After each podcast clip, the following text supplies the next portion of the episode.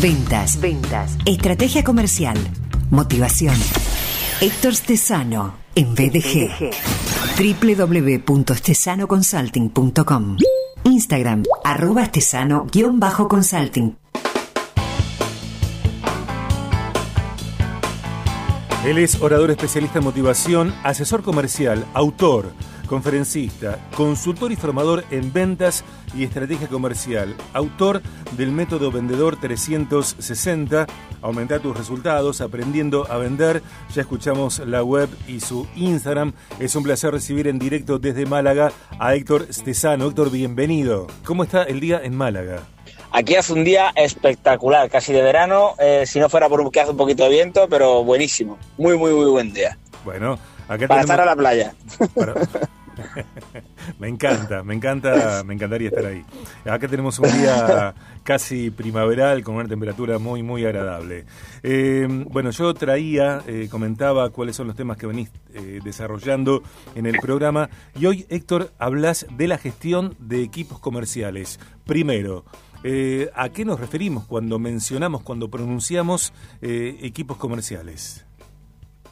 Hombre, equipos comerciales, eh, realmente desde mi punto de vista, que gestionar un equipo comercial es gestionar cualquier equipo eh, en la empresa, porque eh, en la empresa todo tiene que estar destinado desde un punto de vista comercial, desde la parte de recursos humanos, atención al cliente, almacén, administración, todos tienen que ser, digámoslo, de cara al cliente, todos deben venderse, ¿no?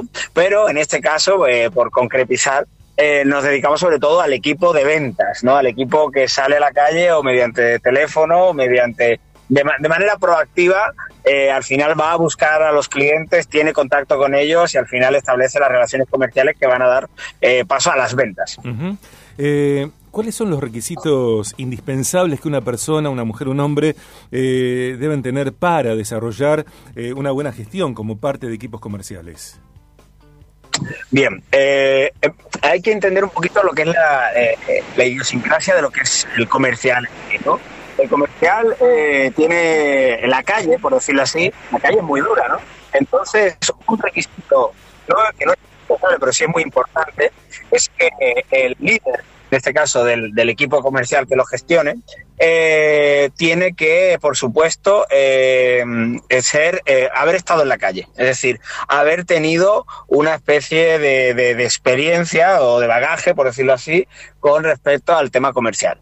¿Vale? Eso es muy importante, es decir, que haya salido a la calle, que entienda los problemas que se va a encontrar en la calle, porque si no, es muy difícil que lo que es el comercial de calle eh, te tenga ese respeto mínimo, ¿no? Eh, esto se, digamos lo que se puede entender fácilmente haciendo una analogía con los equipos de fútbol, ¿no? Aquellos jugadores de fútbol cuyos entrenadores no han sido jugadores de fútbol, como que le tienen menos respeto, ¿no? Hay estrellas como Mourinho que no ha jugado mucho al fútbol, pero se le tiene respeto porque tiene mucho liderazgo, ¿no? Pero sí es cierto que los jugadores siempre le tienen respeto a aquel que ha jugado. Pues en este caso es igual un requisito eh, muy, muy, muy importante es que la persona que los lidere haya estado donde están ahora los comerciales, que haya bregado, que sepa la gestión de cobro, la gestión de pago, los abonos. Eso es fundamental.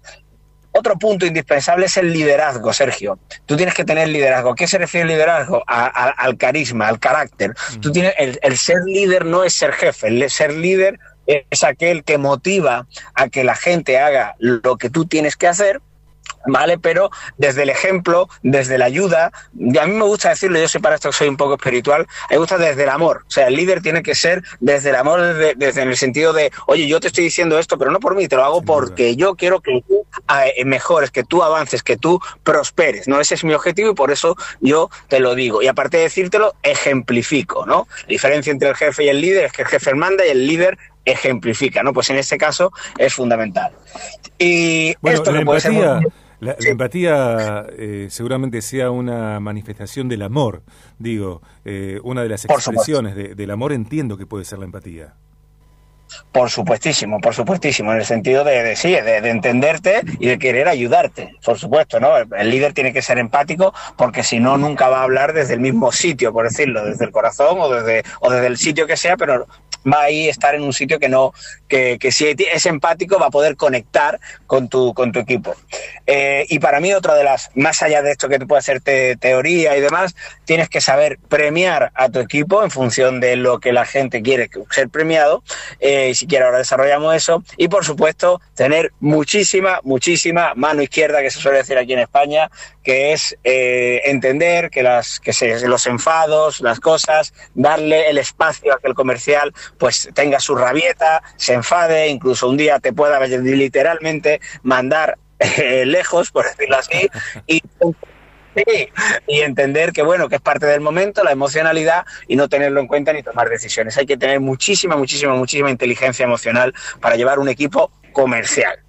Héctor, eh, me gusta sumar esta conversación con vos eh, a alguien que hoy se suma al programa, eh, es rosarino, ex jugador de rugby, es empresario gastronómico, titular de eh, un par de muy buenos lugares de la ciudad como son Taberna, El Pericón y Saitabar y tiene mucho rodaje porque también vivió eh, en Europa, donde jugó rugby, donde, bueno, también creció como persona. Eh, tiene un, un, rodaje, me parece que muy amplio, eh, de deportes, mm. de gestión, de, negocios y también del eh, contacto, de la interacción con la gente. Así que los voy a presentar. Eh, desde España está Héctor Estesano y aquí en estudios, bienvenido, un gusto que sea parte del programa desde hoy, Conrado Chiapero.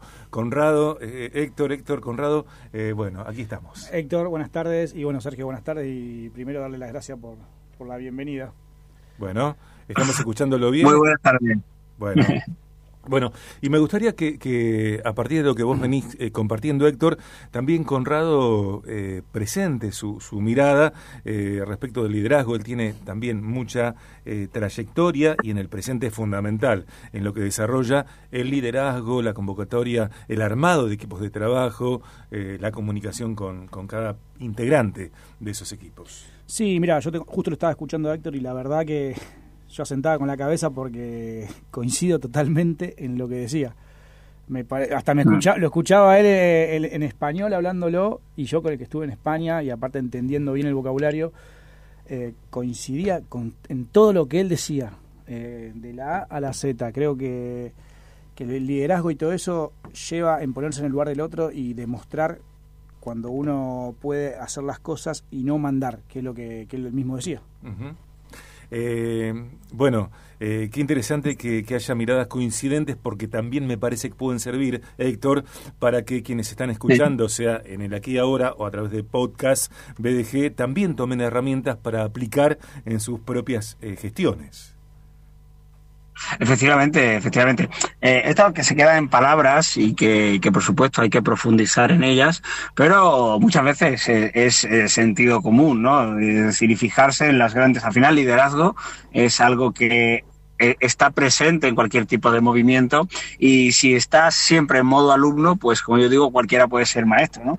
Pero existen muchísimos personajes a día de hoy donde poder aprender ese, ese liderazgo que es fundamental el tema de la gestión de, de, equipos comerciales, que para mí, como digo, el equipo comercial, al ser comerciales en sí, los buenos comerciales tienen muchísimo ego, eh, hay que tener cuidado quién es cómo lo tocas, es decir, en los días tienen unos días buenos, unos días malos, la, culpa es del mercado, del stock, de la competencia, del tal, del cual.